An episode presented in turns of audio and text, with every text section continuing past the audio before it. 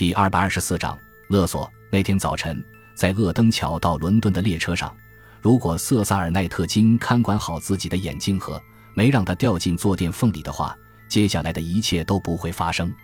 但是眼镜盒偏偏掉到了那里面，他还伸手去取，一切都像安排好了一样的发生了。伸到坐垫缝里的手不仅摸到了眼镜盒，还摸到了一本杂志。这应该是在奈特金之前坐这座位的人放进去的。没拿出来之前，他觉得好像是一份列车时刻表，就顺势抽了出来。其实奈特金根本不用看时刻表，每天早晨他都会在同样的时间坐上这列车，从厄登桥小镇出发到查林纽克罗斯站，然后晚上坐同一趟车从坎农街站回到肯特郡。他已经这样二十五年了，所以对奈特金来说，时刻表是多余的东西。他之所以拿出那样东西，完全是因为好奇。奈特金一看到那本杂志的封面，脸就一下红了。他急忙把那本杂志塞到座位下，四处张望，看看有没有人发现他刚才在看那本杂志。他的对面是四份报纸：两张《金融时报》，一张《泰晤士报》和一张《卫报》。随着列车的前进。报纸也有节奏的抖动。奈特金的左边是老夫加迪，他正在聚精会神的玩填字游戏；右边就是窗户，外边是美丽的风景。看到没人注意自己，奈特金长长地舒了一口气。什么杂志让奈特金脸刷地红了呢？那本杂志叫《新天地》，杂志本身很小，封面却非常火辣。一个高大白皙的女人位于中央，胸部丰满突出。看了不免让人有火辣辣的感觉。杂志的宣传语也非常另类，成双配对，专为风流人士准备的精品杂志。奈特金以前从没看过这种杂志，但在去纽克罗斯站的路上，他一直在想这一发现到底意味着什么。当列车到站，车门打开的时候，旅客们一股脑地拥了下去，唯独奈特金还在那里磨磨蹭蹭地收拾自己的公文包。折叠伞和黑色帽子，他最后一个走出车厢，走的时候将那本杂志塞进皮包里。对于自己的这一行为，奈特金也感到吃惊。从下火车坐地铁到大厦站下，穿过大三一巷，沿着坎农街走到他任职的保险公司办公大楼，这段路在平时没什么，今天却不同了。这全是因为他的包里多了一本那样的杂志。奈特金曾经听说过这样一件事：有一个人被车撞了，他马上被送到医院。人们在他的兜里寻找他的家庭住址时，无意中发现了不少色情照片。当时的尴尬与无奈可想而知。这个回忆老是缠着奈特金，遇到这样的事是解释不清楚的，除了丢人还是丢人。所以那天早上，奈特金在火车站到公司的这段路上格外小心。这种心态和行为反映出奈特金对这类事情还不太习惯。有人曾经认为人是会按照别人给自己取的外号做事的。奈特金十岁的时候就被人取了个“松鼠”的外号，这的确注定了他的命运。战争结束时，奈特金获得了下士军衔。那年他还是个二十三岁的年轻人。退役后，他就一直在伦敦金融城工作。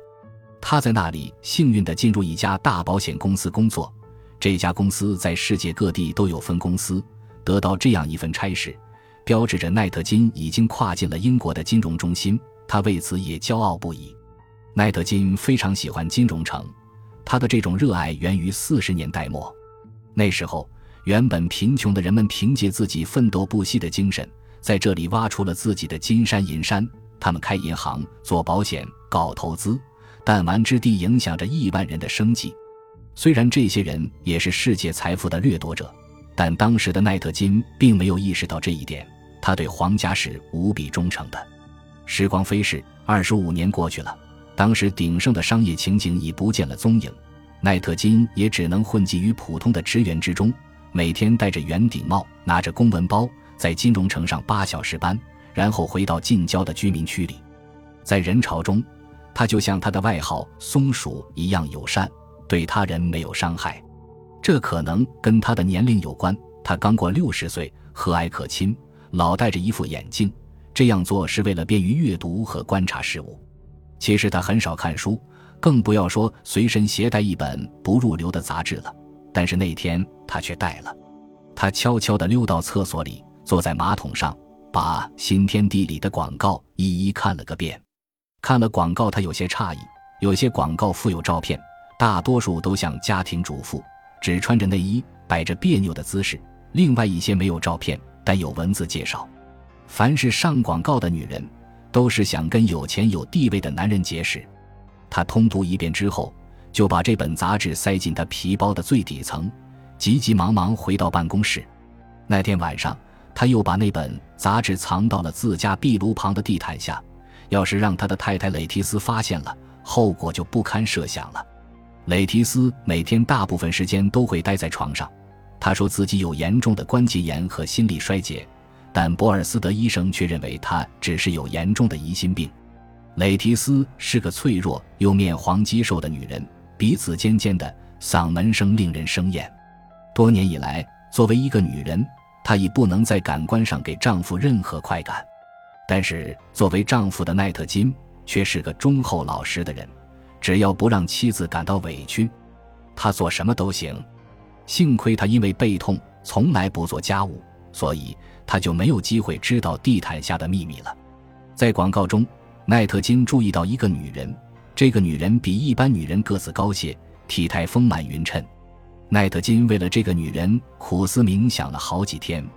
第三天，他终于下定决心给这广告上的女人写信。信是用公司的便条写的，简明扼要。开头是“亲爱的女士”，接着就是说他看到了他广告的内容，希望与他见上一面。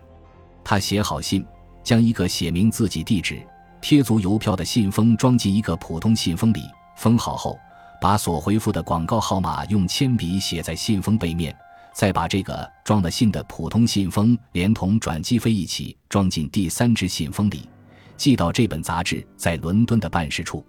奈特金把所有的都办好了，只是在署名的时候用了亨利·琼斯的假名，而阿卡西亚街二十七号转交。用的则是真地址。此后六天，只要有自家的邮件，他就下楼看看有没有自己要的信。第六天的时候，他一眼就看到了寄给亨利·琼斯的信，他赶忙将信塞进口袋里，跑回楼上收拾妻子的餐具。那天早晨，在去城里的火车上，奈特金又溜进了厕所，颤颤巍巍地打开信封，里面装的是自己写的那封信，信纸背面是一个人手写的回信。亲爱的亨利，谢谢你给我回信。如果我们能在一起，我想我没准会很快乐。可不可以给我打个电话？我叫丽萨，电话号码是伦敦西区贝斯瓦特的。除了这些，信封里没有别的东西。奈特金急忙把电话号码记在纸上，塞进裤子后兜里，把信扔进马桶，用水冲掉。他返回座位时，心还是砰砰乱跳。他看了看四周，没人发现，奈特金的情绪这才稍微安定一些。中午吃饭的时候，他没有去吃，而是到附近的电话亭拨打了这个号码。一个女人沙哑的声音随即响起：“喂，谁呀？”奈特金稍微有些紧张，他清了清嗓子说：“呃，喂，是丽萨小姐吗？是，你是哪位？啊，那个，我是亨利·琼斯，今天刚看到你的回信。”我就是那个看了广告给你写信的人，我想起来了，亨利，你好啊，方便过来看我吗？奈特金好一阵激动，他连忙说：“好的，好的，我能过去。”好极了。电话那边传来一阵女人的笑声：“亨利，我希望我男朋友能帮我做一些事，给我一点惊喜，比如帮我解决一下房租，只要二十磅，可以吗？”怎么会不可以呢？奈特金甚至有些求之不得。他忙说道：“可以，可以，太好了。”那女人说：“那你打算什么时候过来？现在是吃午饭的时间，我在城里工作，晚上还要回家的。这样啊，那明天怎么样？十二点半可以吗？我把地址告诉你。第二天的十二点半，当奈特金抵达位于贝斯瓦特街的一所地下室公寓时，他觉得自己紧张的就要窒息了。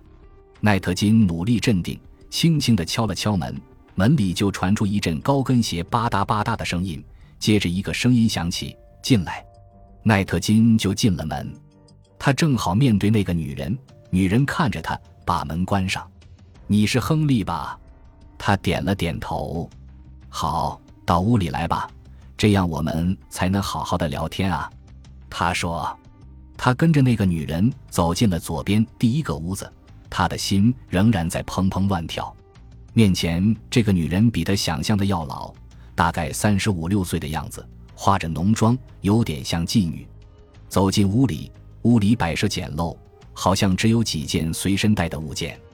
那女人对他挑逗的微笑着。感谢您的收听，喜欢别忘了订阅加关注，主页有更多精彩内容。